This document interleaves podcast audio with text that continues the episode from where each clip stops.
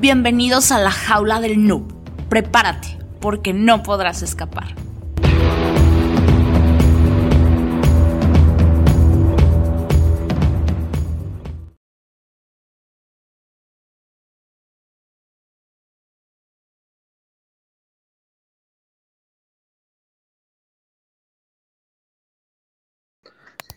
Hola, ¿qué tal? El día de hoy tenemos de invitado a Jesús Nazareno Torresillas Rodríguez, que es ejecutivo senior con más de 30 años de experiencia internacional en empresas multinacionales, en puestos de alta confidencialidad, en desarrollo y dirección de metodologías y tecnologías enfocadas a todo tipo de proyectos de, de tecnologías de información, desarrollando como CEO CTO, CDO y CISO, Dirección de Proyectos de Implementación de Tecnologías de IT, OT, IoT e IoT en empresas industriales, entidades financieras y bancarias. Dirección de Tecnologías de la Información, Seguridad de la Información, Prevención de Fuga de Información Estratégica, Prevención de Activismo, Ciberterrorismo, Espionaje Electrónico Interno, Cyber Warfare y en Tecnologías de Securización de compañías tanto financieras como en empresas industriales con gran implementación informática y tecnológica. Muchísimas gracias Jesús por estar aquí y esperemos que les guste la entrevista que será bastante interesante. Y primeramente quisiera preguntarte, ¿cómo fueron sus inicios en este mundillo de la seguridad de la información? Oh, muy buena pregunta. Em, pues eh, sería ya por, por, los años 80, eh, más o menos, eh, yo estuve en un evento en Barcelona, eh, no, recuerdo cómo se llama el evento, la verdad. Y ahí me presentaron, en primer lugar conocí a John McAfee y en aquel entonces yo estaba en una empresa eh, pues dedicado a hacer proyectos de conexión entre MyFriends, Minis, por ejemplo S400 con sistemas 9000 IBM y demás, y con MyFriends y PCs, ¿no? en emulaciones 3270, 5250, eh, en fin, era todo aquel mundo donde los MyFriend tenían la problemática de que para conectarlos a un PC pues era, era una historia bastante compleja en aquel entonces, hoy en día es muy simple, eran, habían protocolos propietarios y yo la inquietud que tenía era, bueno, ¿y el futuro hacia dónde va? Porque yo me había dado cuenta de que si interceptabas en una línea twin axial eh, un analizador lógico, podías estar analizando los paquetes que iban de un lado para otro. En aquel entonces no se llamaba, eh, por ejemplo, temas de sniffer, ¿no? no existía esa palabra. Y me acuerdo que John McAfee me dijo que el futuro era eh, el análisis y la prevención de interconexiones eh, no lícitas entre sistemas, ¿no? entre computadoras. Al año siguiente, en el mismo evento de la Feria de Barcelona, eh, me presentaron a Peter Norton, el famoso Peter Norton de las Norton Utilities, y luego dio paso a la compañía Symantec, y coincidió con John McAfee en la misma apreciación. O sea, el futuro era la prevención de lo que es la interceptación de datos, es decir, el espionaje industrial, espionaje digital, eh, lo que ahora llamamos, eh, por ejemplo, todo, yo continúo con la, con la exposición y me había preguntado, de verdad, que cómo me había introducido yo en el tema de, de la informática y en la parte de seguridad informática, ¿verdad? Sí, así es. Entonces, bueno, yo te estaba contando que en la segunda, en la segunda feria de Barcelona que yo fui, pues allí conocí a Peter Norton, eh, de las Norton Utilities, y luego creó la compañía Symantec, y coincidió perfectamente con las apreciaciones de John McAfee, que el futuro estaba en la prevención de la interceptación de datos de los sistemas, que lo que llamamos hoy en día pues, el espionaje industrial, el tema de los sniffers, toda la parte de lo que es el crear el man in the middle en las, en las redes y eso me, inspiró a mí para eh, plantearme, allá por el 85, 86 o por ahí, es, digamos, cómo prevenir esas cosas. Y bueno, pues eh, al final, para no hacerte el cuento largo, acabé siendo beta tester de McAfee, beta tester de Sniffer University, que luego McAfee lo compró. Luego McAfee pasó a llamarse Data General y compró otras soluciones de seguridad. Y en fin, pues em, así sería el inicio, ¿no? De, hasta el momento presente, con las consiguientes evoluciones en el tiempo. En aquel entonces era impensable imaginar eh, lo que estamos hablando ahora de Industria 4.0. O sea, no, no tenía sentido. Las máquinas sí tenían programadores lógicos, pero nadie pensaría en su sano juicio en aquel entonces conectar una red corporativa a una red de producción. Entonces, bueno, hasta que eso se tuvo que dar como una evolución natural de las integraciones. Y ahí está básicamente eh, el origen de mi, de mi, introducción en el mundo del, cibercrimen, basado en la evidencia ¿no? basado, y también en la necesidad. Si me quieres hacer más preguntas, todo, todo lo que quieras, aquí estoy.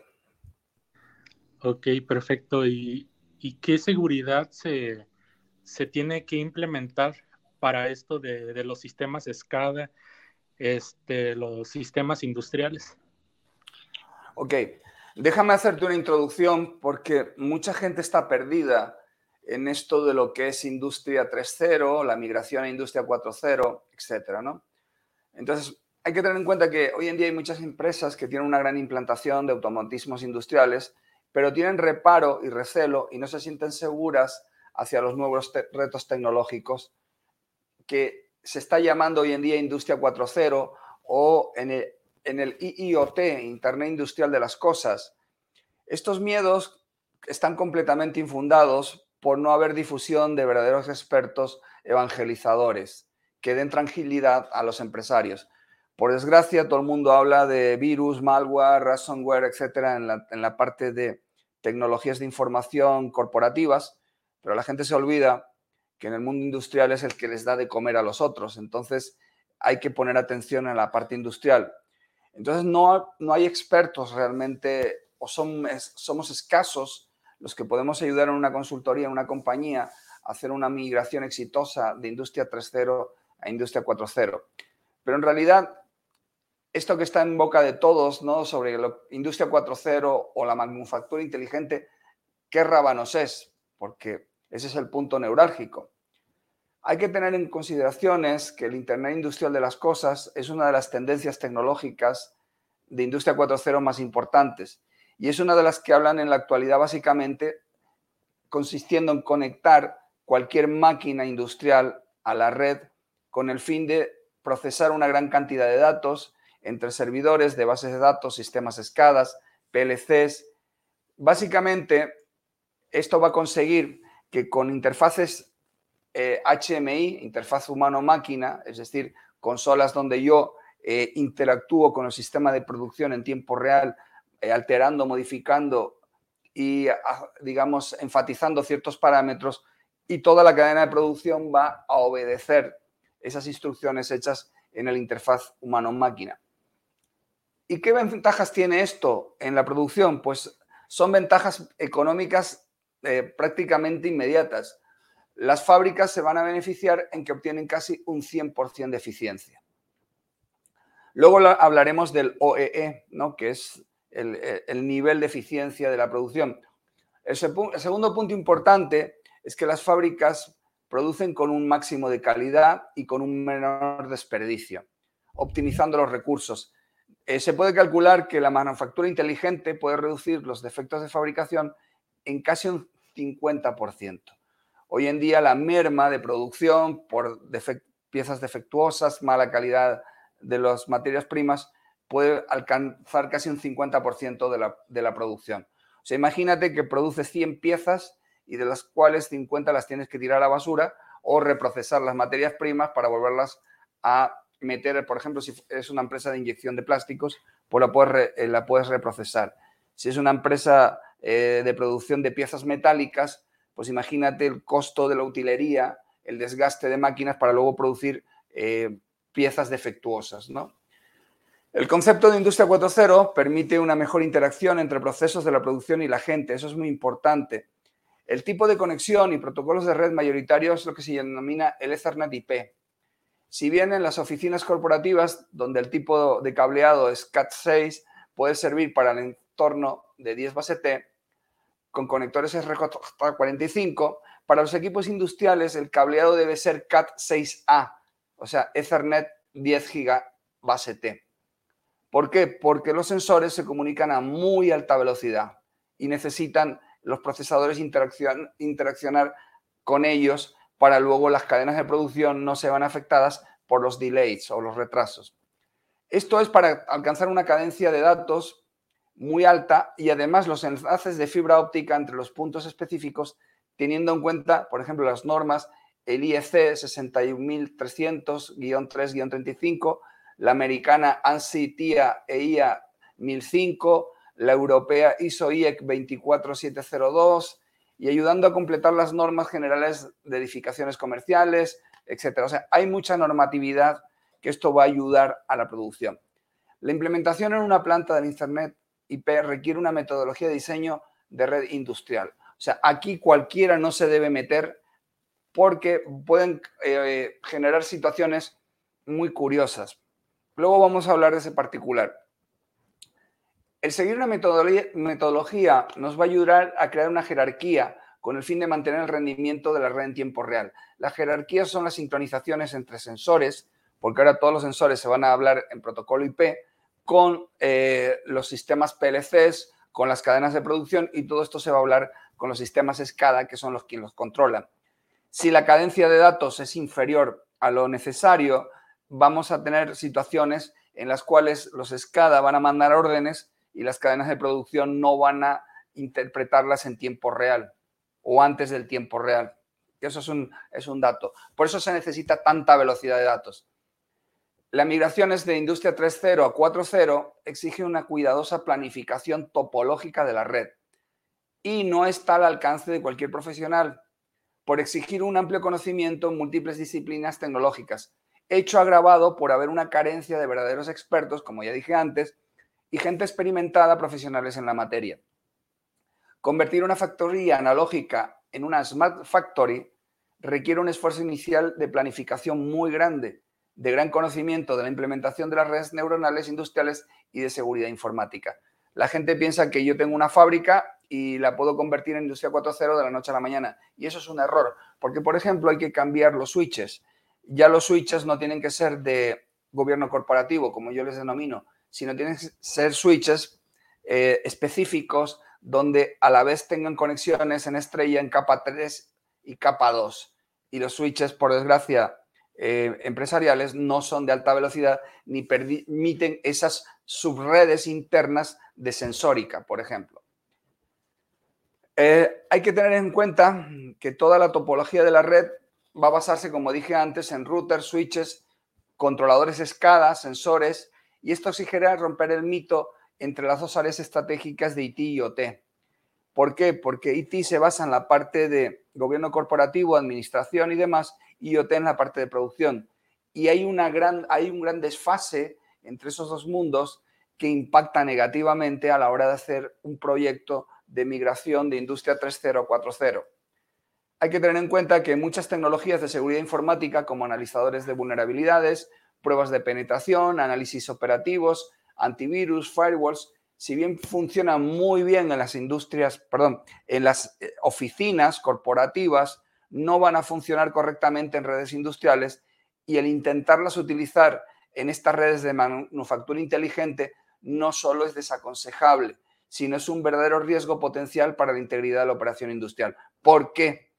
Porque impactan en los delays, en los tiempos entre los sensores se comunican con los procesadores y estos a su vez con las unidades CNC, por ejemplo, ¿no? de, de control numérico.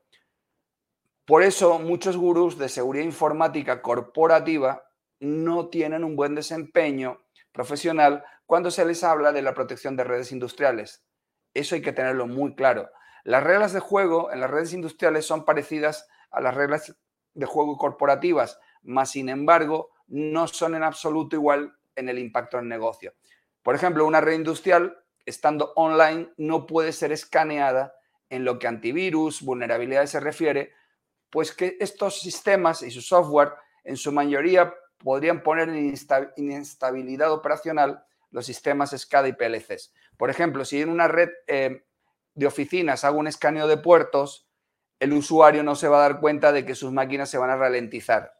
Pero en una cadena de producción donde los sensores empiezan a ralentizar, empiezan a meter ciclos de espera, de wait, en la cadena de producción, con lo cual eso puede alterar totalmente una línea de producción, incluso hacer que la producción quede totalmente eh, en malas condiciones.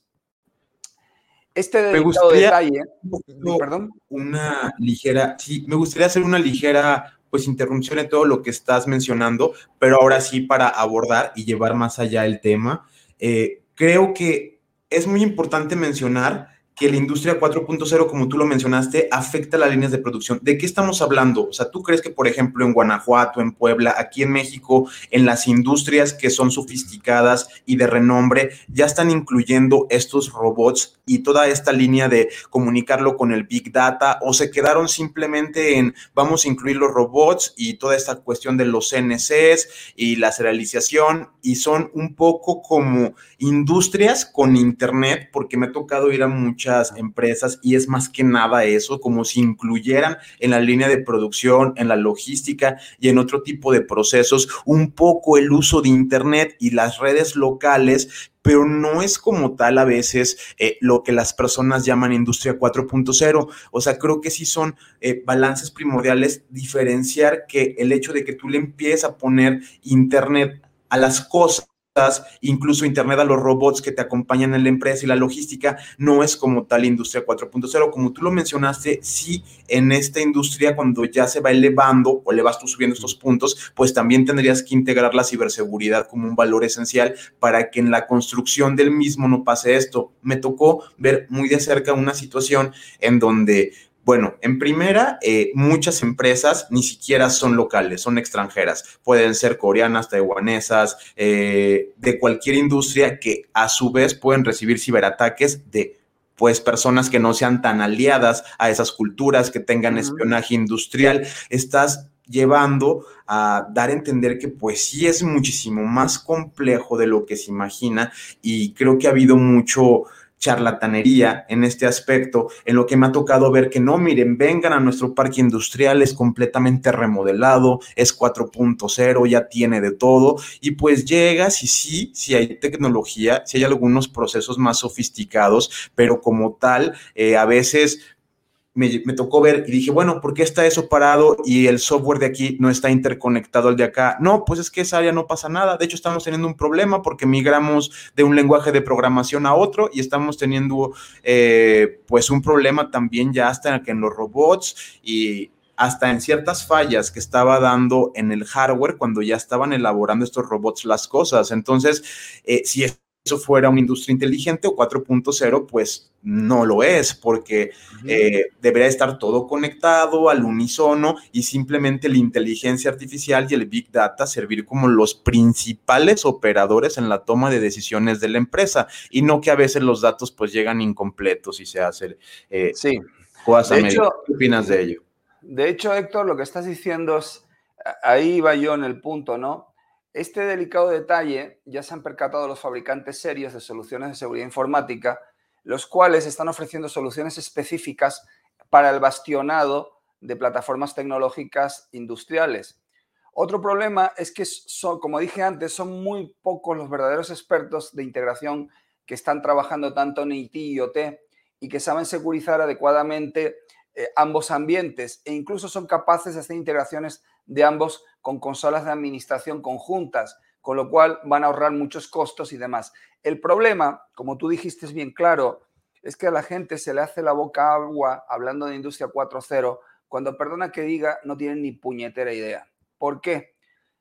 Eh, si tú quieres tener una verdadera integración entre industria 3.0 hacia 4.0 y además conectar eso a una red corporativa, lo primero que hay que hacer es tener muy claro dos cosas quieres conectar las dos redes, tienes que poner, por un lado, un firewall de muy alta velocidad y no son baratos, y por otro lado, otro firewall en la red, eh, digamos, de producción, creando una DMZ intermedia. En el lado de lo que es Industria 4.0, tienes que tener switches de capa 2 y capa 3 y tecnologías como eh, todo lo que son los routers y demás para Industria 4.0. Son costosos, van a muy alta velocidad y es para crear redes de estrellas entre la sensórica y los sistemas SCADA. ¿cuál es el mayor error que se está cometiendo en las industrias? Pues que están poniendo switches de, de oficina en las zonas de producción. Y esos switches, por muy buenos que sean, están diseñados para entornos corporativos, no para entornos industriales. No, están, no son resistentes, por ejemplo, a altas temperaturas, no son resistentes al polvo, a la humedad, a los ambientes típicos industriales, no, no trabajan a 10 gigabytes de velocidad, no permiten subnetting interno para los sensores que alimentan una cadena de producción y que el, el, SCADA tiene que tomar decisiones. Entonces, estos son errores básicos, básicos de diseño. Y yo lo he visto en industrias que se jactan de que han comprado costosos sistemas de protección de la marca X o Y y resulta que los instalan y no funciona nada. ¿Por qué? Porque la velocidad de cadencia de datos va como una autopista colapsada debido a los anchos de banda, debido al cableado ineficiente, debido a que por ahorros eh, no están utilizando eh, eh, las calidades de cableado que deberían tener, utilizan otras inferiores, las longitudes no se respetan. O sea, si yo voy a tener un sensor a más de 100 metros de un SCADA, en la vida pondría un cable de 10 base T, en la vida. Ahí tendría que poner conexiones de fibra óptica y de alta velocidad. Entonces, cuando la gente no sabe hacer ese tipo de trabajos, pues pasa todos los problemas que estás comentando. Ese, es el punto eh, para tener en consideración. Por eso yo dije antes que hay que hacer un estudio muy bien planificado de las cadenas de producción, los tiempos, dónde están los sensores, cuál es la migración de los sensores desde conexiones analógicas o digitales por cable a alta velocidad en Ethernet, IP, en fin, son serían los puntos que yo eh, me he encontrado y que te ves en el día a día. No sé si quisieras añadir alguna pregunta más al respecto, Héctor. Como tal pregunta, no. Más bien creo que lo iremos entendiendo a lo largo y el desarrollo de la conversación. Eh, sí, esto que mencionas de la velocidad es muy importante. La gente a veces no checa las latencias. Me tocó ver, de hecho, industrias que eh, decían, bueno, yo llegaba, hacía algunas cuestiones hasta de lógica y decía, no, es que aquí están cometiendo errores garrafales. Tenían cuestiones hasta interconectadas por Wi-Fi porque en esa oficina no llegaba el Internet, entonces tenían latencias de 40, a veces ya se pasaba 80 milisegundos. Eh, cualquier persona que sepa un poco de redes sabe que arriba de los 100 milisegundos ya es un poquito de lag, ya estás teniendo un poquito de inconsistencia en los paquetes, hasta que ya se iba a 500 milisegundos y a veces packet loss y luego decían, ¿y cómo es que no me está llegando los logs completos? Y era un eh, todo para que te des una idea, lo cual era más impresionante porque era una línea de producción para el sector automotriz que tiene que tener los más niveles de estándares porque digamos, eh, ahí de ahí depende tu vida, si no lo hacen bien esas personas, pues tú chocas o pasa algo más grave.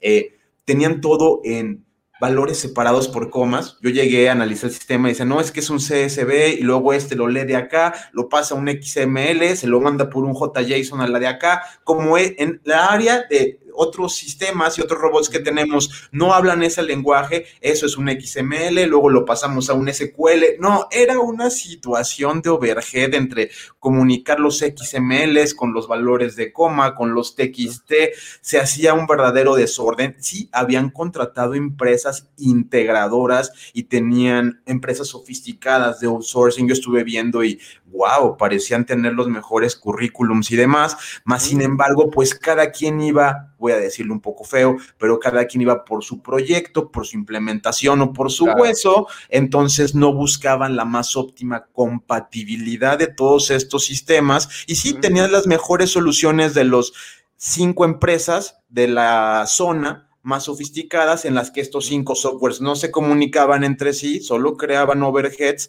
y hacían más lenta la comunicación. En la parte sobre todo del equipo creo que me gustaría mucho incidir, eh, porque a veces las personas piensan esto, ¿no? O sea, ¿cuántas veces no he visto conectado un router así, un two-wire para tener el Internet de toda una eh, infraestructura como lo puede ser una gasolinera de Pemex. Y luego, pues nos sorprendemos de por qué les cayó el ransomware, por qué les cayó este tipo de situaciones, pues están faltando las políticas bien implementadas de la industria. Creo que también algo a observar todos los que están escuchando este podcast es que mencionaste muchas y diferentes como estándares y metodologías, o sea, cuando hablamos de cybersecurity, algunas son como para Soho, para tu pequeña oficina, pero ya cuando estamos hablando de empresas y vas a tener una escada o te jactas de ser una industria 4.0, pues definitivamente lo que tendrías que tener implementado y en sitio tendría que estar en un nivel mucho más alto.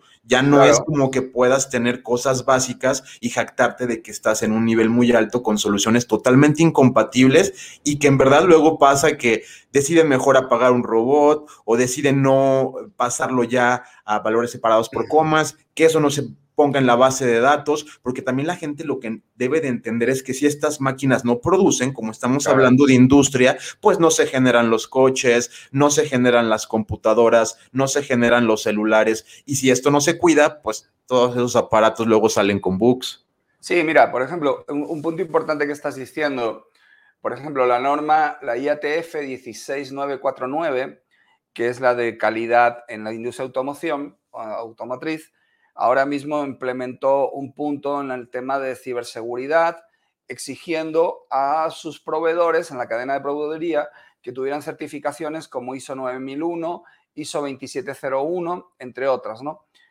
Y resulta que, por ejemplo, la cadena de proveeduría cumple con toda esta normatividad y la planta motriz, o sea, la ensambladora, como tú dices, tienes problemas de cadencia de datos entre las líneas de producción y eh, las zonas de control, por ejemplo, de los interfaces HMI, en la cual tú seleccionas parámetros y el robot hace o pareciera que está haciendo lo que le da la gana, debido a las cadencias y las pérdidas de datos y de tramas por medio. Y estoy de acuerdo contigo que eh, hay, un, hay una situación en la industria muy curiosa, ¿no? Donde, como tú dijiste, eh, cada empresa proveedora eh, aporta su solución sin escuchar a las empresas laterales dentro del mismo proyecto. Y esto es debido a que, por ejemplo, no hay un jefe de proyecto de integración que conozca muy bien las tecnologías y que ponga una hoja de especificaciones dentro de los proyectos de unificación de tecnologías. ¿A qué me refiero con esto? Si yo necesito una cadencia de 10 gigabytes mínimo entre los sensores, eh, los switches y los eh, SCADAs, cualquier producto que se salga de esa velocidad mínima de acceso y de, esa calidad de datos desde donde se producen hacia quien los tiene que recibir no se cumple, tiene que ser descartado. Entonces, cuando empezamos a poner en la lista de Santa Claus alta velocidad, eh, mínima pérdida de la cadencia de datos, eh, redundancia, etcétera, etcétera, etcétera, cuando tú reúnes a los proveedores y les lees la cartilla y los pones a trabajar en sincronía, las cosas salen bien. Pero cuando tú vas llamando a proveedores, la mayoría de ellos proveedores patitos, perdonan que lo que estoy diciendo, pero es así. ¿Por qué? Porque ellos son distribuidores de un software que fabrican en Estados Unidos y que luego resulta que no hay buenos técnicos en México porque el empresario no invierte en cursos de formación a su gente y les dice, léanse el manual de instrucciones y a ver qué pasa. Y eso yo, por ejemplo, lo estoy viendo mucho cuando tú hablas del Big Data en el tema de los datos semiestructurados, estructurados, no estructurados y todo el tema de la laguna, océanos y pantanos de datos, donde hay empresas en Estados Unidos que manejan todo este galimatías de datos y resulta que cuando tú le pides una cuestión específica, pues te mandan a la página web a que te busques la vida porque ni ellos mismos han resuelto el problema.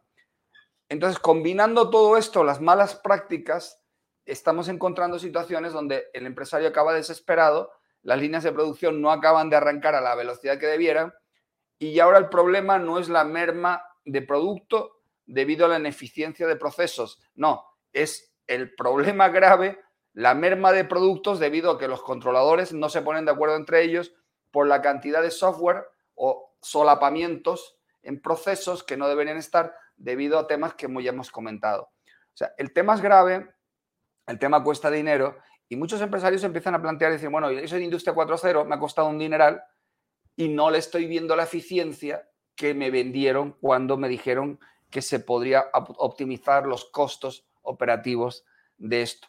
Y eso es lo lamentable. ¿Y por qué? Porque vuelvo a repetir, no hay profesionales serios, reputados, y se ha perdido la ética profesional en muchas áreas. Entonces, claro, el empresario está un poco, eh, como digo yo, em, totalmente desamparado y al final, ahora, gracias a estos problemas, las empresas empiezan a poner las pilas, empiezan a estudiar los problemas para que nadie más le vuelva a vender la burra. Así de claro. No sé si quieras preguntarme alguna cosa más, Héctor, al respecto. Me parece que mi compañero de Bug tiene una pregunta para ti. Dime. Sí, este, se ha visto que muchas empresas han sufrido de fugas de información, o sea, los famosos leaks. ¿Cómo se podrían evitar estas fugas de información? Vamos a ver. Eh, las fugas de información en la parte de IT o en la parte de OT? Eh, la parte de IT. Ok, bien. Eh, las fugas de información tienes varias áreas de donde hay que trabajar. Primer lugar es cómo es tu clima laboral en la empresa. ¿Es un ambiente tóxico? Si es un ambiente tóxico, la probabilidad de que tengas fuga de información estratégica por medios no digitales puede ser máxima. ¿A qué me refiero? Radio pasillo, comentarios fuera de la organización, gente que por venganza agarra un documento confidencial y se lo pasa a la competencia, etc. En los medios digitales, eh, la prevención de fuga de información eh, parece mucho más sencilla. ¿Por qué? Porque tú, en primer lugar, si tienes una red bien distribuida, bien controlada, tienes subnetting interno, tienes VPN en los accesos, eh, tienes una segmentación de red, no tienes una red plana que eso es un error hoy en día. Tener redes planas implica que el ransomware se va a propagar como la peste, pero si tienes redes bien segmentadas y con firewalls de tercera generación, con, bien configurados y en la parte de seguridad de los, en los firewalls está bien eh, bastionada, vas a tener probabilidad de fuga de información, sí, pero has minimizado el riesgo de que se produzca porque tienes contramedidas. Entonces, la fuga de información en una organización hay que analizar muy bien, como dije antes, el tema de ingeniería social, el tema de clima laboral, el tema de cómo están tus activos de información, si están actualizados, las contramedidas, eh, si no usas software, por ejemplo, Windows 7, donde eh, para seguirlo actualizando tienes que, bajarte un parche apócrifo porque aquello ya no va a funcionar, eh, los antivirus no te van a funcionar. Entonces tienes que tener muy claro un análisis previo de estado de todos los aspectos de tu organización.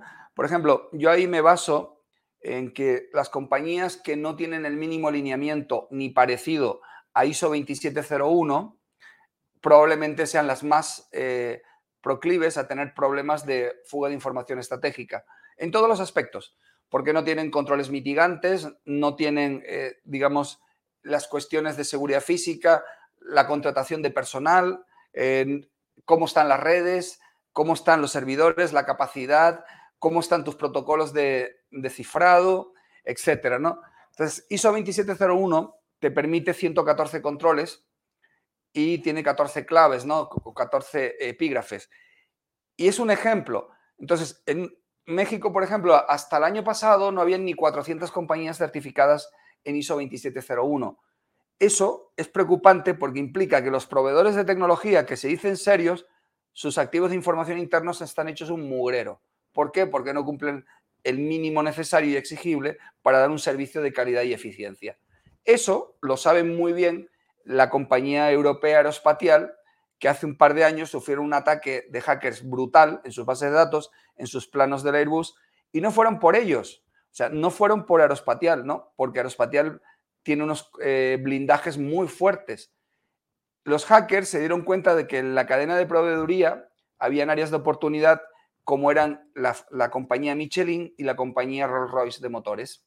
Entonces los hackers atacaron a la cadena de proveeduría y como tienen relaciones de confianza los proveedores con la casa matriz, por ahí se les colaron en la casa matriz. Eso, si nos lo hubiéramos pensado aquí en México, ¿cómo estaríamos? Probablemente la situación es igual. ¿de qué me sirve que una compañía bien chingona eh, de lo que sea está súper certificada en todo si no exige a su cadena de proveeduría tener cosas como ISO 2701? No significa certificados, pero por lo menos alineados todos los procesos de tecnología en ISO 2701, en ISO 9001, por ejemplo, en ISO 31000, en fin, todos esos puntos convergen en que tenemos hoy en día empresas, como decía antes Héctor, muy chingonas, muy tecnológicas, pero resulta que sus proveedores son un pinche mugrero. ¿Por qué? Porque no les exigen que tengan certificaciones. Por ejemplo, si vas a hacer una licitación de gobierno, eh, la compañía que licita, pues puede estar muy certificada, pero si no exige a su vez a los pequeños que le dan soporte, apoyo tecnológico, que también cumplan los mínimos lineamientos en la salvaguarda de, la información y en la salvaguarda de la cadena de custodia de información, al final que te vas a encontrar un mugrero, muy certificado, pero un mugrero. Y ese es el problema. Eh, yo en una de mis conferencias siempre he dicho que curiosamente las empresas más certificadas son más apetitosas para los hackers. ¿Por qué? Porque cuando un hacker ataca a una compañía grande, eh, recibe un, gustito de que le partió la madre o que burló toda la seguridad de esa compañía. Porque la compañía actúa de manera arrogante, afrentosa, mamona, etc. Y para el hacker es muy apetitoso, como dicen aquí en México, callarle el hocico a las grandes eh, empresas. ¿Por qué? Porque es un reto, es un reto eh, de vanidad, es un reto, en cualquier caso, que amplifica eh, el hallazgo o el logro de, haber entrado en una gran organización, como en Estados Unidos, ¿no? Entrarle a la NASA o al gobierno, al Pentágono, etcétera. ¿Os acordáis de, de aquel virus que aparecía en las computadoras que ponía Fuck United States en su momento? Bueno, pues el virus aquel se llamaba el código rojo. Pues para los hackers que lo crearon fue muy satisfactorio porque es como cuando pones tu banderita ¿no? en la montaña y dices, aquí estuve yo. Bueno, pues pones tu firma. Entonces, hoy en día, cuando las organizaciones no se considera la prevención de fuga de información estratégica como un deber a tener en cuenta en todos los proyectos, pues realmente pasan estas cosas. Y bien, yo tengo que una pregunta para eso también. Eh, ¿Realmente esto está doliendo? O sea, porque la pregunta muy general la voy a tratar de dar un poco de contexto y englobarla.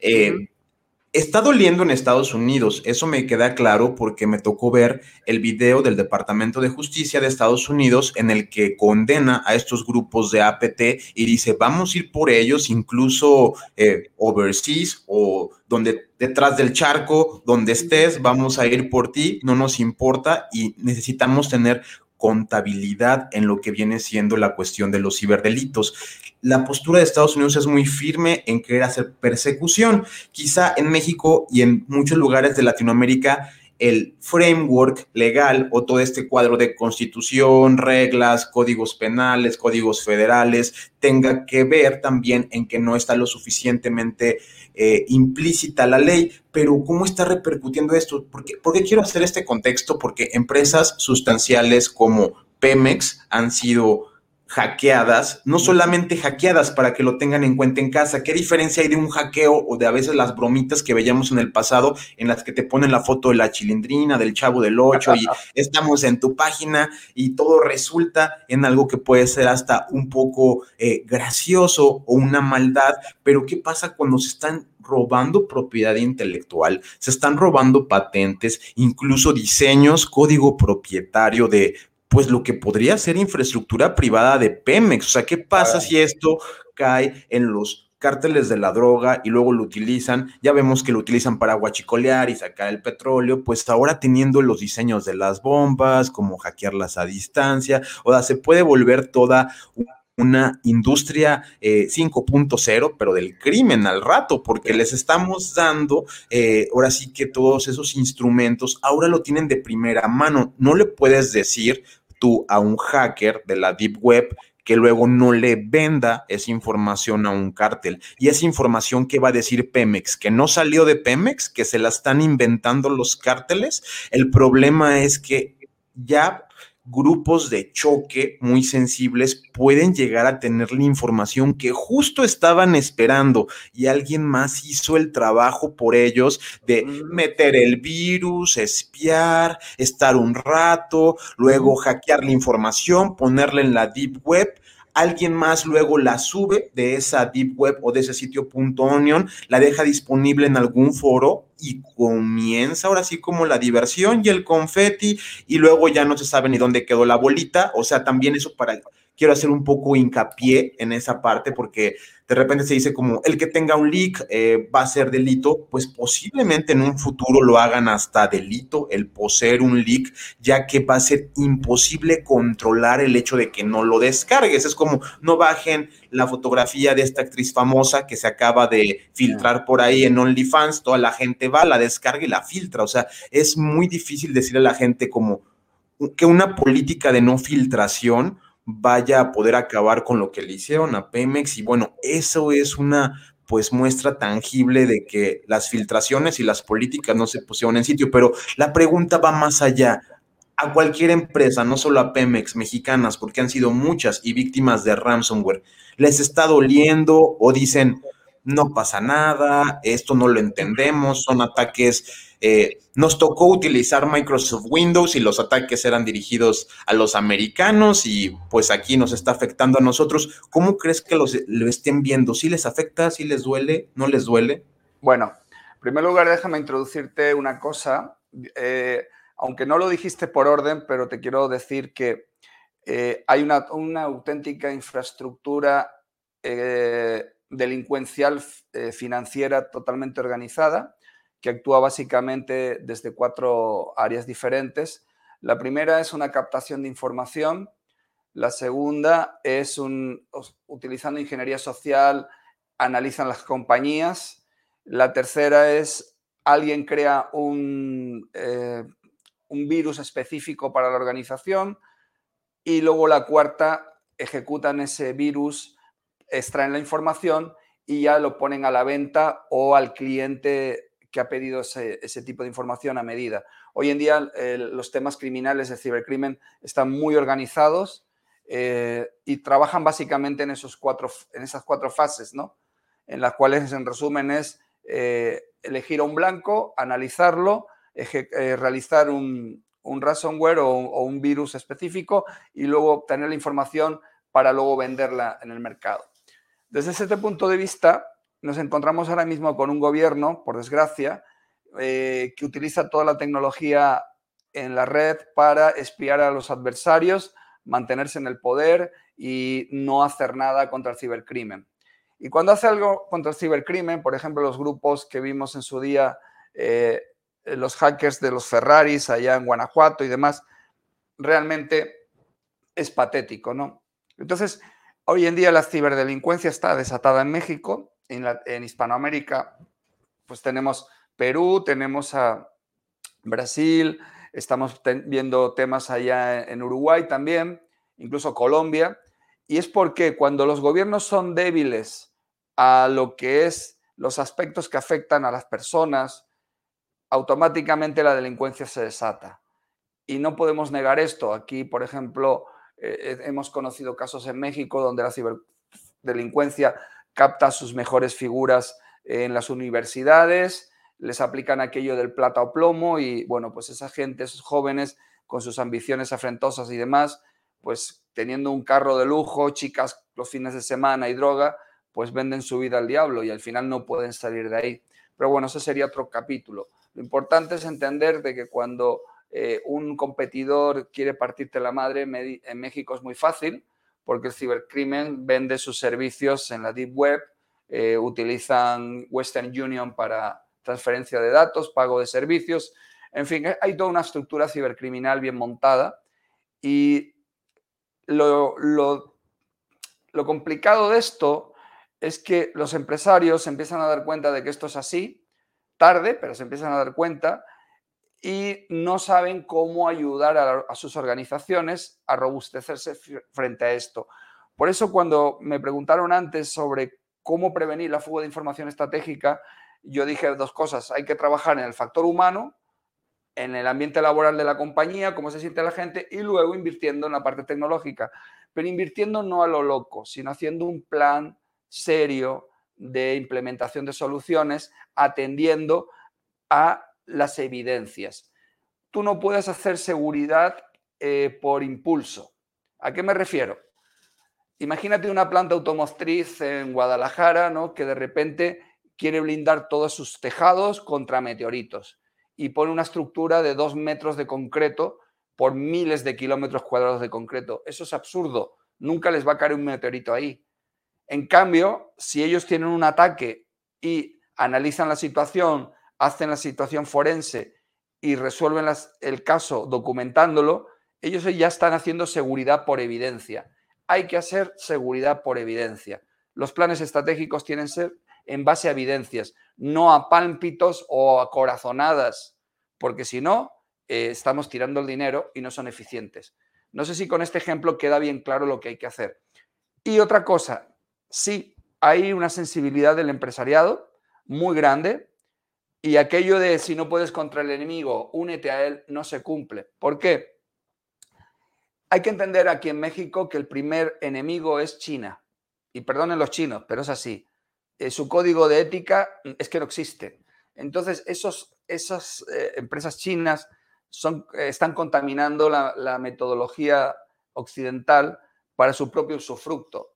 Por ejemplo, si tú quieres mandar correos cifrados a China, antes de que lleguen a tu filial en China, tienes que desencriptarlos para que el gobierno chino te los espíe. Entonces, viva la libertad de expresión, viva la libertad de negocio, viva la libertad de los derechos. Entonces, ¿para qué patentas cosas? ¿Para que estos tipos eh, te patenten tus ideas? ¿O te las repatenten o te las copien? O sea, creo que hay que tener muy claro de que el dragón rojo eh, es probablemente el culpable de muchas situaciones que están pasando y que la gente no se explica. Y quiero decirlo y dejarlo bien claro, estoy hablando de evidencias. Por ejemplo, la gente se está llenando de los drones estos de JID o JDI. Pues esos drones mandan información a China de la cartografía local de la gente cuando hace eh, eh, vídeos aéreos. Y en el mundo industrial pasa exactamente igual. O sea, el mundo industrial es exactamente igual. Entonces, si no tienes en cuenta factores como el espionaje industrial, eh, la protección de patentes, que el gobierno no te ampara, tú tienes que buscarte la vida para ser productivo y competir frente a un, entorno industrial tan agresivo. Y eso es lo que las organizaciones están desfasadas. Piensan que el espionaje industrial son cosas que pasan en las películas de James Bond, pero no se dan cuenta de que es mucho más duro. Yo recuerdo que en el año 2010-2011 el gobierno alemán declaró que sufría eh, más o menos pérdidas de 20 mil millones de euros por violación de copyright de patentes por culpa del espionaje chino. ¿Cómo estará la situación a nivel global? Pues ustedes eh, entiéndanlo. Entonces sí hay que estar conscientes de que esto existe. El empresario hay veces que prefiere decir, bueno, pues si esto es así, eh, si no puedo con el enemigo, me uno a él. Ahí es donde está fallando. Porque sí hay contramedidas, sí hay metodologías, pero pasan por considerar dos cosas, el factor humano y eh, el factor tecnológico. Por ejemplo, eh, Bruce Neyer, en el año 2004, en su, libro Secretos y Mentiras, decía algo así como muy interesante. Dice, si usted piensa que la tecnología puede resolver sus problemas de seguridad, entonces usted no entiende de problemas de seguridad y tampoco entiende la tecnología. Con lo cual, hacer securización de una organización pasa por el análisis bajo evidencia de situaciones que se puedan producir, se han producido y estás expuesto a nivel de riesgo.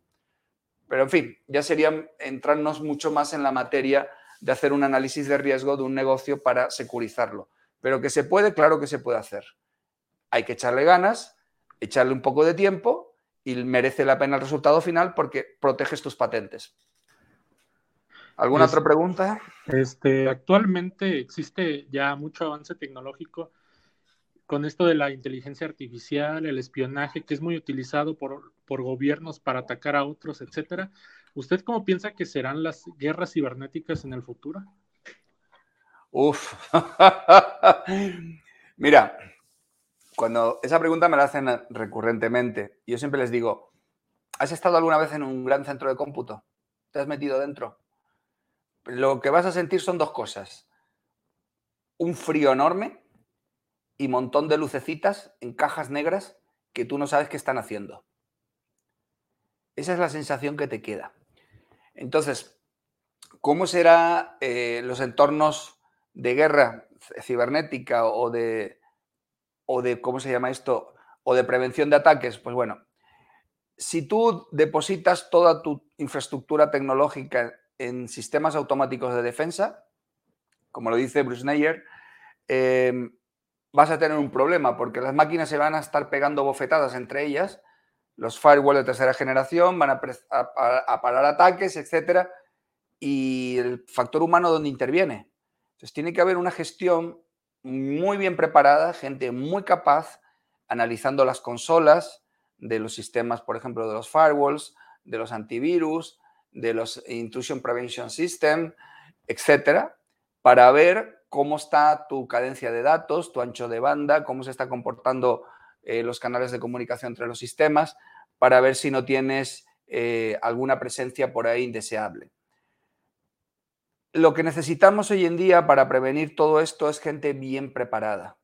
Por desgracia, en las universidades enseñan a hacer pen testing, hacer análisis de vulnerabilidades y poco más. Pero de guerra electrónica, o sea, de, temas de las grandes ligas, por desgracia, hay muy poca información y eso hace que la gente que se crea la más chingona del mundo mundial, pues la verdad que esté mal preparada. Entonces, bueno, lo, vemos el día a día. Tú, Héctor, eh, cuando vas a las empresas y hablas con los CISOs, eh, al final llegas a tu casa con, la con el pensamiento de que has entrevistado a un tipo que no tiene ni puta idea. Ese es el problema. ¿Por qué? Porque se hacen cursitos de fin de semana de cómo ser el más chingón de los hackers y cosas así, o cómo hackear Facebook. O sea, eh, vamos a ver, si los planes de estudio se basan en ese tipo de tonterías, el nivel académico de la gente que hace esos cursos realmente es decepcionante. En cambio, si son cursos, decir, bueno, vamos a analizar una situación real de cómo prevenimos eh, de un ataque de una organización que se dedica a fabricar eh, lo que sea, ¿no? Piezas de carro piezas de aviación y donde tenemos estos factores de riesgo, eh, tenemos estas historias. Entonces, cuando somos capaces de hacer una matriz de riesgo atendiendo a vulnerabilidades, amenazas, a impactos en el negocio, lo podemos cuantificar con pesos y centavos y sobre esa matriz de riesgo eh, hacer mitigación en base al nivel de criticidad de las vulnerabilidades, entonces podremos ayudar a una organización a robustecerse. Pero mientras estemos pensando en que nuestros expertos, expertos de ciberseguridad solamente saben hackear redes sociales, pues estamos jodidos. Porque eso no son expertos de seguridad. Esos son, eh, digamos, tocapelotas que se dedican a fastidiar al vecino, pero cuando tiene una situación de crisis real, contratan a los verdaderos expertos para que le saquen del problema. Y esa es la situación. O sea, hay una falta de profesionalidad debido al desconocimiento, a la desidia o eh, que no entienden los verdaderos riesgos que amenazan a las organizaciones. No sé si te he contestado mi pregunta, tu pregunta adecuadamente. Sí, muchas gracias.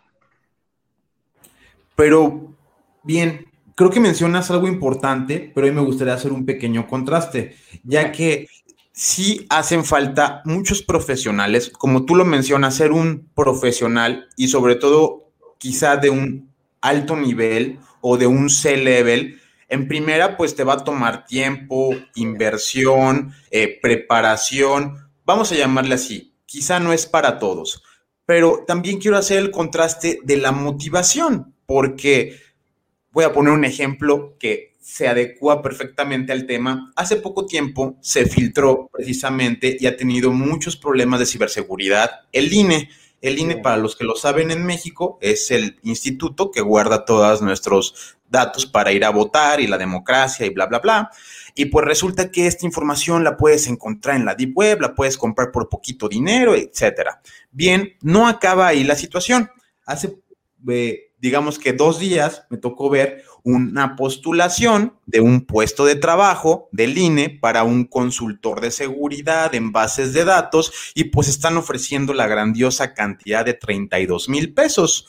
Eh, Entonces, eh, pues te roban la base de datos del INE, la venden por bitcoins en la deep web y tú optas por un plan B que es, me voy a conseguir a un chingón de las bases de datos, le voy a pagar 32 mil para que ahora sí las guarde y las ponga en los discos duros, eh, los ahora sí que los ponga en una, supongo, una caja, una caja fuerte con un candado y para que ahora sí ya sea data secure, ¿no? Entonces, pues, ¿cuál es el contraste también? O sea, ¿qué le dirías? Porque también creo que tiene que ver en la parte de recursos humanos o qué es lo que nos está faltando porque Finalmente, bueno, yo creo que ellos lo ven como echarle un cubetazo de agua al incendio y pues miren, ya cumplimos con el requerimiento, ya estamos solicitando a alguien para las bases de datos para que no nos las vuelvan a hackear, pero pues esos 32 mil pesos que le van a pagar esta persona de las bases de datos no va a, digamos que a situar bien en dónde están parados, deberían de ser ciertos mecanismos de contención.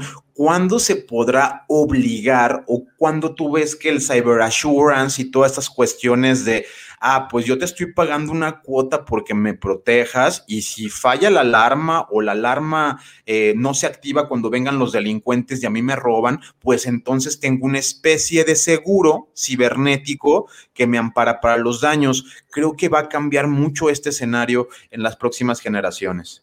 Sí, bueno, en el tema de eh, contratar una póliza de seguro para daños por pérdida de información, eso eh, la compañía Chup, que antes, creo que era Ava Seguros, tiene un esquema de pólizas muy interesantes. No estoy haciendo publicidad. Quiero poner el ejemplo claro. El problema o el talón de Aquiles es que ellos te van a decir, ah, tú quieres una póliza seguro, perfecto, la póliza eh, te cuesta 100 mil.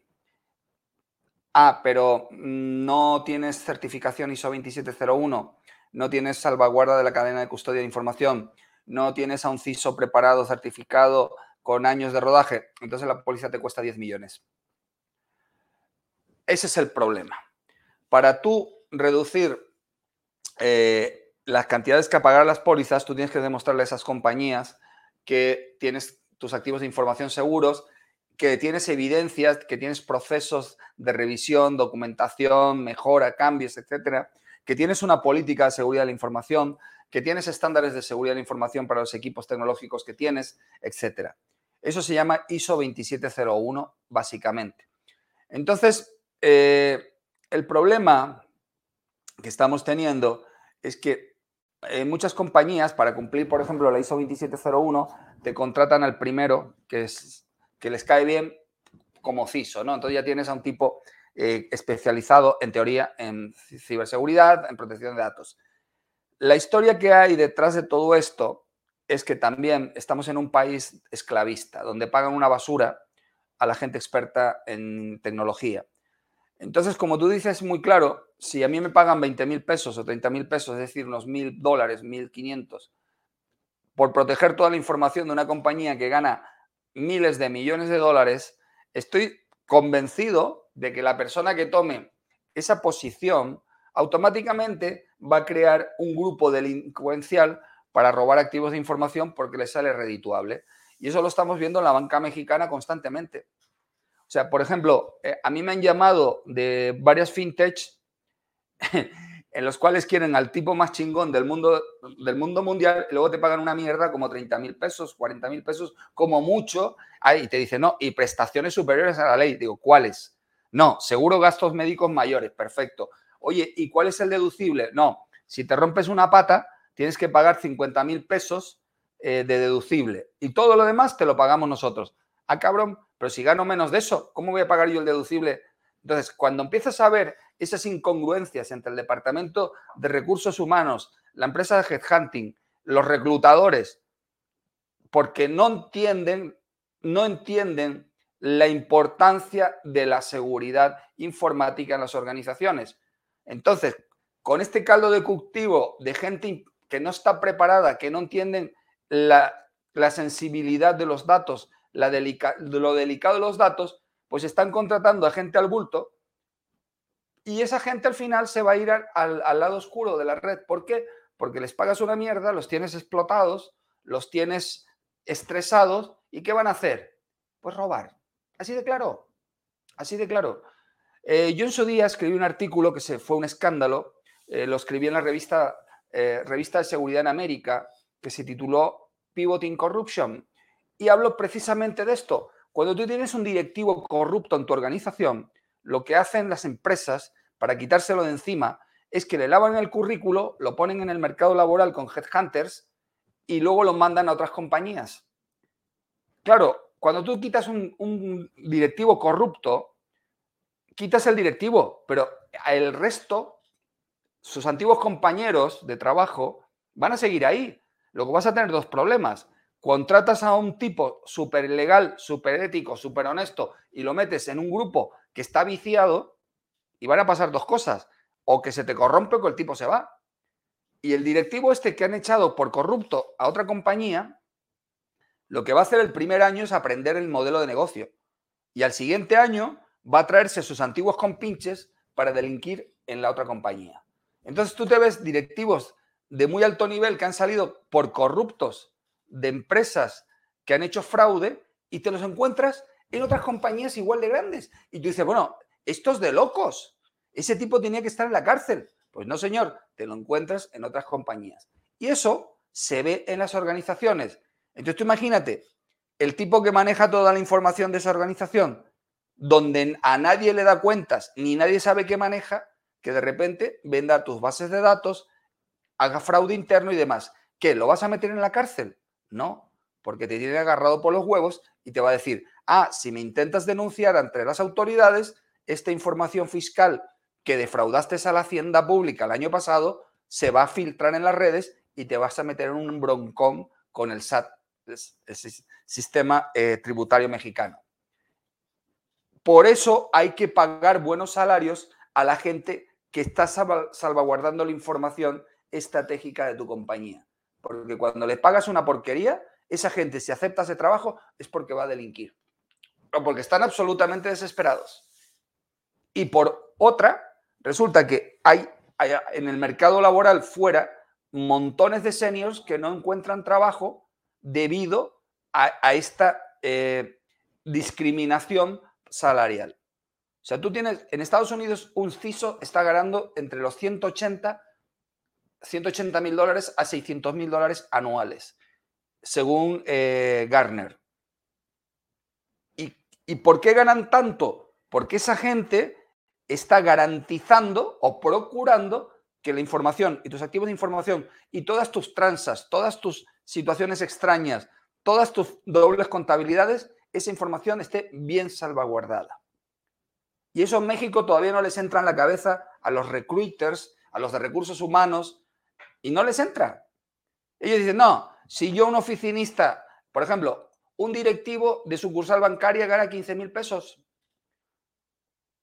o sea, pues contratas a un tipo de 15 mil pesos como CISO en una fintech y te puedo asegurar que en cuanto aprenda el modelo de negocio, vas a tener fugas de información, las situaciones del año pasado que le echaban la culpa a Spade, y no, eran colusiones entre, eh, digamos, grupos delincuenciales trabajando en dos entidades financieras simultáneamente y robando a manos llenas. Y a ver cómo demuestras eso. O sea, ¿vas a ponerle policías a la gente que debe estar vigilando tus activos de información, pues tendrías que ser eh, policías muy bien chingones, muy bien preparados. Si no, no lo vas a conseguir. Eso es lo que está pasando en México. Pagan una mierda, perfecto. Ya sabes que vas a. La gente que metas ahí, por muchos controles que le metas, te va a acabar robando, te va a acabar haciendo fuga de información estratégica. Y eso es una denuncia pública que estoy harto a hacer, pero siguen sin pensar. Prefieren pagar 20 mil pesos a un CISO recién salido de un curso de fin de semana a tener a un tipo que te cuesta 150 mil, 200 mil pesos anuales, perdón, eh, mensuales, haciéndote un trabajo modélico. Entonces, claro, pues ahí está la situación. No sé si te contesté mi pregunta, con la pregunta que me hiciste. Sí, sí, sí. Muchas gracias. Este, para usted, ¿qué es el hacktivismo y cree que sea un verdadero problema para la ciberseguridad de las empresas y organizaciones? Bien, el hacktivismo, eso, ese término viene en la época del romanticismo eh, de los defensores, por ejemplo, de las focas o los atunes en Japón. Son gente activista, ¿no? Que defienden una causa social justa, ¿no? Como podría ser, por ejemplo, eh, mm, la gente de Greenpeace y todos estos, ¿no? De ahí deriva eh, el activismo cuando llega el mundo digital, bueno, pues empiezan a hacer sentadas virtuales, eh, colapsando entornos, páginas web y demás. Y esta gente, el hacktivismo, tiene una componente muy peligrosa, porque naciendo de una causa justa social, en defensa de unos valores o de una situación eh, que afecta a una comunidad, puede derivar en lo que es eh, la extorsión en las redes.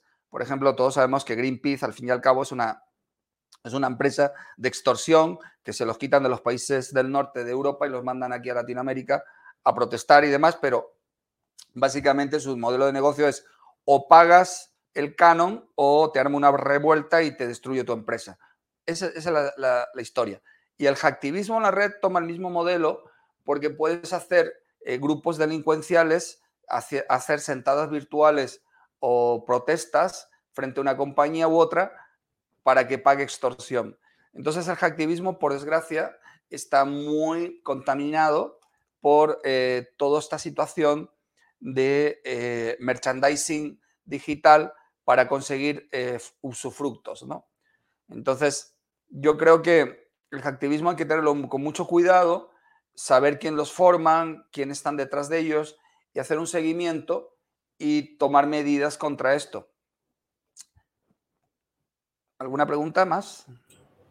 Sí, mi siguiente pregunta va dirigida a, bueno, hemos hablado de muchas amenazas, cuestiones que te pueden afectar, entonces creo que en casa están como pues contra el activismo, el ransomware y todo lo que está pasando, si no pudo Pemex, ¿cómo va a poder mi empresa? Pero ese sabor de boca a veces puede ser un poco amargo a lo que en la realidad puedes llegar a adquirir. ¿Tú crees que la ciberseguridad se puede alcanzar una empresa? Es decir, yo creo en cierta medida que sí.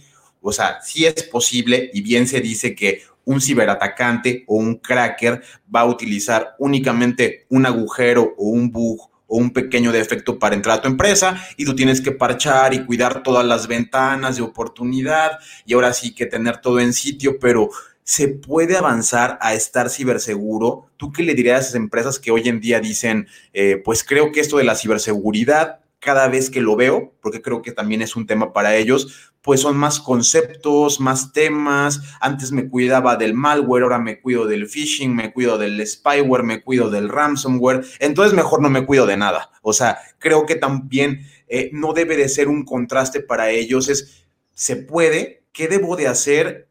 Y pues, ¿cómo justifico a veces la inversión de todo lo que tengo que hacer para estar seguro? Eh, mira, yo lo que voy a decir ahora va a ser un poco polémico, pero si nos basamos en la historia, eh, me acabaréis dando la razón. Cuando en una sociedad se pierde la fe en Dios, aparece todo tipo de situaciones.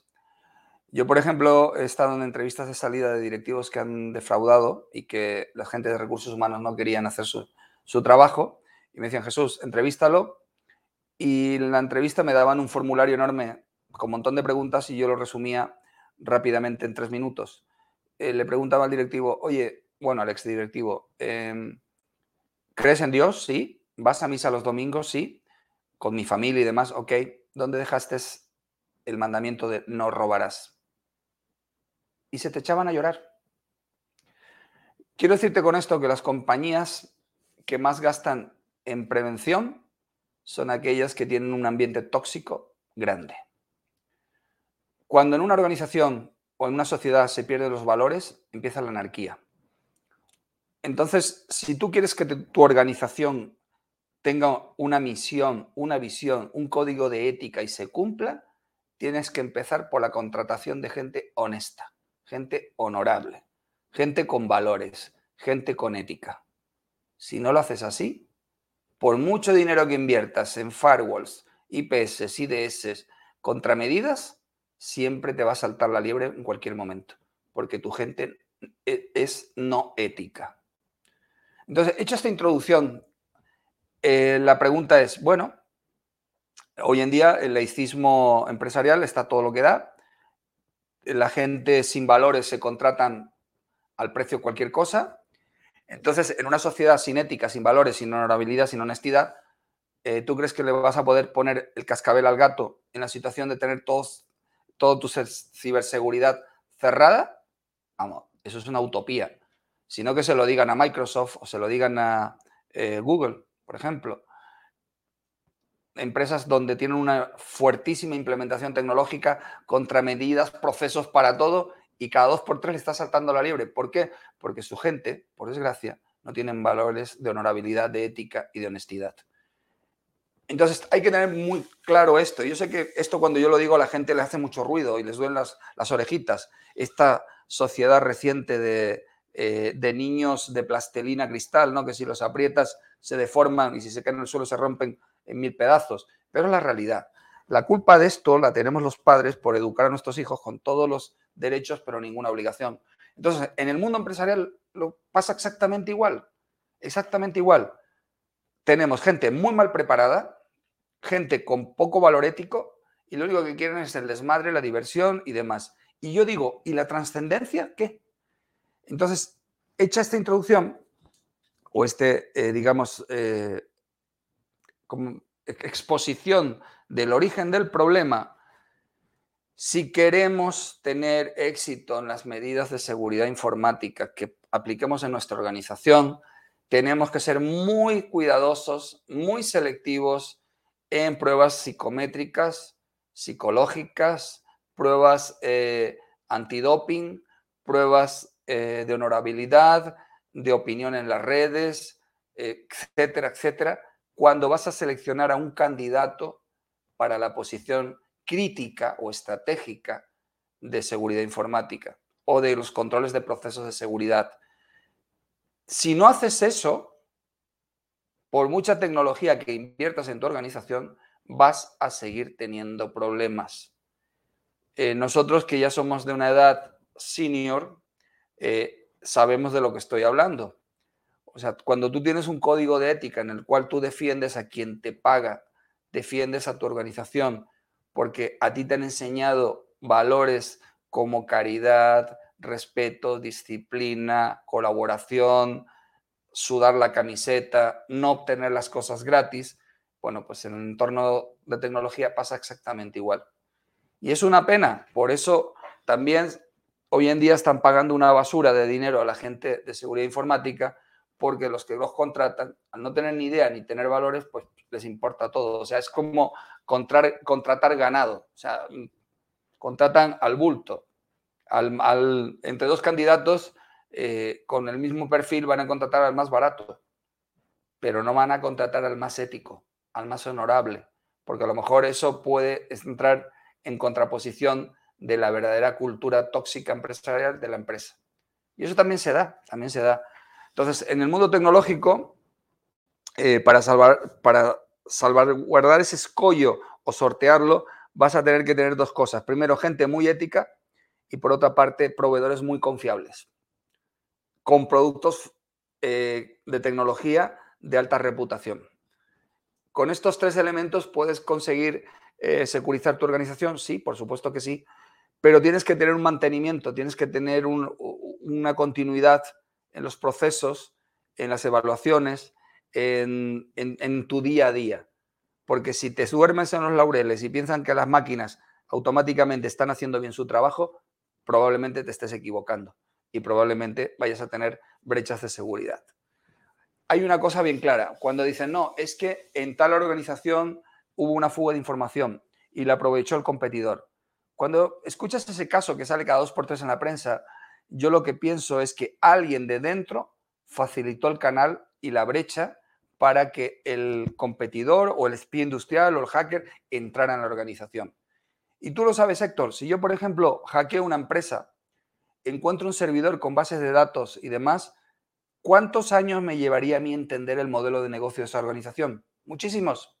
Porque yo voy a estar viendo tabuladores, tablas, datos, datos, datos, pero si no tengo el know-how de esa organización, para mí van a ser datos en binario, que no voy a poder interpretar. En cambio, si una persona me va guiando y me dice, ahí está la base de datos, es esto, extrae esa información. Esa información, una vez abierta, significa esto, esto, esto y esto. Pues ya le pongo valor a eso. Me vais siguiendo, ¿verdad? Sí, claro, sí, definitivamente eh, creo yo que sí, me gusta mucho tu postura y claro que le entiendo, es muy difícil llegar a la ciberseguridad empresarial eh, debido a que hay arraigos culturales, eh, como tú dices, estamos en una sociedad que con la pandemia básicamente todos se resguardaron, activaron situaciones como el trabajo remoto y el, ay, ahora lo haré todo por internet, lo haré todo por la computadora, no pasa nada, pero pues conllevó a un nivel de problemas en donde, como vulgarmente se dice, pues salió el cobre y propició muchísimo más ataques cibernéticos, que se metieran a tu VPN, que se metieran al escritorio remoto, eh, no quiero hacer hincapié en muchas situaciones, ya que las hago simplemente como una cuestión de investigación y está tipificado en la ley que se puede hacer así, pero en mis visitas a la Deep Web eh, ha incrementado bastante eh, la venta de cracked servers. Eh, va a parecer ridículo, pero incluso por un par de dólares te pueden dar un servidor y tú puedes decir, cómo he comprado esto por 60, 80 pesos, porque hay gente que dice, tú dame 6 dólares y yo te mando aquí una de mis shells que tengo. Entonces, es impresionante lo difícil que es estar ciberseguro. Ahora, el cumplimiento, ¿lo ves como ha servido? O sea, esto de tener cientos de estándares y demás, el hecho de que en Estados Unidos hasta te obliguen que para la parte de la industria de tarjetas de crédito se utilice PCI DSS eh, como un estándar y tengamos todas las páginas y portales eh, que sirven para cobrar como Stripe, que tienen cumplimiento. O sea, ¿esto ha detenido el carding? ¿Ha detenido el banking o es simplemente un poquito un espejismo? Uf, es una pregunta complicada. Mira, vamos a ver. Eh, en, un, en, un, mundo virtual bonito, donde todo el mundo fuera bueno, todas esas certificaciones, eh, esos estándares servirían de mucho. Pero como te dije antes, si yo, por ejemplo, mi empresa tiene PCI DSS, porque maneja tarjetas de crédito y débito en pago y cobranza, y alguien de dentro se colude con alguien de fuera, por mucho estándar que yo tenga, eh, todo eso es papel mojado. Por eso es tan importante eh, contratar a personas con honorabilidad, con honestidad, con ética, con valores en tu organización, si quieres triunfar. Eh, las organizaciones que omiten en su reclutamiento estos valores van a encontrar gente que sí van a ser buenos profesionales, lo que tú quieras, pero como dicen en México, de repente se les bota la canica, es decir, la ambición, la codicia les puede superar y, por no tener valores, esa gente pueden en un momento dado pasarse al lado oscuro. Y es lo que está pasando, es, lo que está pasando. Y lo hemos visto eh, muchas veces en organizaciones serias, con estrictos cumplimientos, etcétera, donde el valor mm, más eh, débil es el factor humano. Entonces tienes que invertir en él, tienes que tratarlo bien. Eh, por ejemplo, hay un concepto que se llama el mobbing, que es acoso moral laboral. Hay un autor español que se llama Iñaki Piñuel.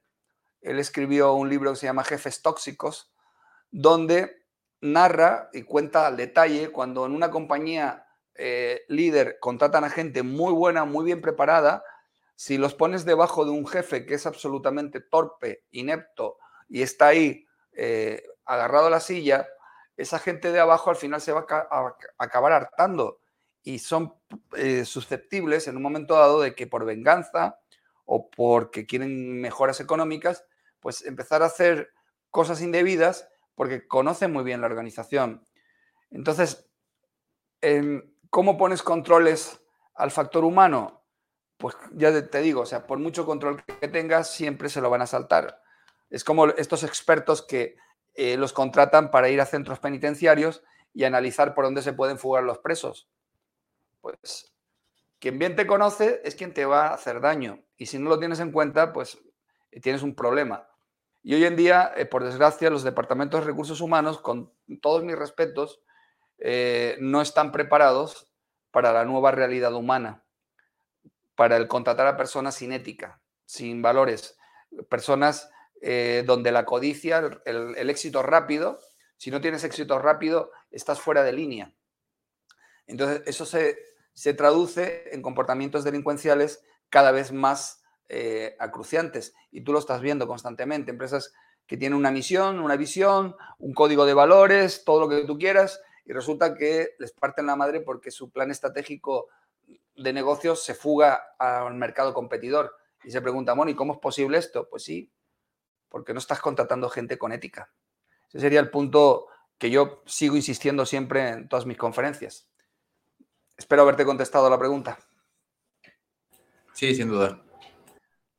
Em, no, te puedo dar 15 eh, minutos más. ya a las 12 tengo otra conferencia. sí, sin problema. Este, ¿Qué recomendaciones podría darles a los que apenas van empezando en el mundo de la ciberseguridad? Oh, muy buena pregunta. Bueno, en primer lugar, que no se sientan bichos raros. Eh, en segundo lugar, que no alarden. Si son buenos en tecnología, no alarden nunca de que sean los más chingones del mundo mundial, porque lo arrogante, lo afrentoso, la vanidad se paga a veces muy caro. ¿Por qué? Porque ahí fuera hay mucha gente con intereses que quieren captar a los mejores para hacer fraudes digitales. Y esa gente cuando te captan normalmente luego no te dejan salir de esas organizaciones. Eh, otro consejo que yo daría es sudar la camiseta. Practicar, practicar, practicar y practicar. Aprender a tomar notas, estar muy atento a lo que los maestros te dicen y sobre todo eh, lo que te explican, intentarlo reproducir para sacar conclusiones. Porque muchas veces en el entorno académico te explican los conceptos a nivel general, pero en el mundo real vas a tenerlos que practicar sí o sí. Entonces es muy importante el no, eh, no desestimar cualquier fuente de información que te pueda llegar, el ponerla en tela de juicio, en dudarla y sobre todo en mejorar cada día como persona y como profesional eh, poniéndote a prueba. Hay ejercicios como la caza de la bandera, que está muy bien para los jóvenes que se dedican a eso del hacktivismo o aprendices de hackers, están muy bien como ejercicios, eh, digamos, de perfeccionamiento. Y yo los recomiendo bastante. Y también, por último, eh, yo sugeriría que la gente que se dedica a ciberseguridad tengan en cuenta de que de nada te sirve ser el hacker más chingón del mundo mundial si no tienes la capacidad de hablar con la alta dirección en los términos de indicadores financieros, en los términos que entiendan el impacto en el negocio y que no sepas hacer una matriz de riesgos en base a amenazas reales, en base a evidencias. es, todo un conglomerado de conocimientos que se llevan muchos años, mucho esfuerzo, mucho sacrificio y que es bonito, pero por desgracia está mal pagado. Mal pagado aquí en México. En Estados Unidos los CISOs ganan bastante bien porque realmente entienden las compañías el valor de ellos. Pero eso no significa que te puedas preparar bien en México y luego te puedas ir a trabajar a Estados Unidos ganando un buen dinero. O sea, creo que México es una cantera enorme de gente que está muy bien preparada y que, por desgracia, por las circunstancias del país, pues hace que la gente se vaya a Estados Unidos y el eh, experto en seguridad mexicano en Estados Unidos está muy bien considerado. Entonces yo pienso que eso es un buen canal de, aprendizaje. Pues bien, Jesús, ¿qué me queda más que agradecerte por tu presencia? Eh, y sobre todo me gustó mucho cómo finalizaste. Es importante darle a entender a las personas que para llegar a ser un CISO, eh, pues vas a tener que subir varios peldaños y llegar a ser senior, o sea, eso de que salgas de la carrera y directamente tengas un puesto directivo, a veces es más un espejismo. Realmente tienes que tener casos de éxito eh, durante tu vida profesional, como es tu caso, para estar en donde estás y pues te agradezco muchísimo por la información. Realmente ha sido una cátedra la que nos has dado el día de hoy aquí en la jaula del noob. Esperamos te hayas sentido muy contento y esperamos tenerte nuevamente para alguna otra mesa redonda o entrevista. Muchísimas gracias. Gracias y hasta pronto y fue un placer compartir mi experiencia y espero no haber desanimado a los jóvenes a que quieran ser CISOs tan jóvenes, pero sí, es una carrera muy dura y de muchos años. Ha sido un verdadero placer tenerte aquí en esta entrevista que ha sido bastante interesante. Muchísimas gracias, Jesús. Hasta pronto. Hasta luego. Y bien, esto fue La Jaula del Noob.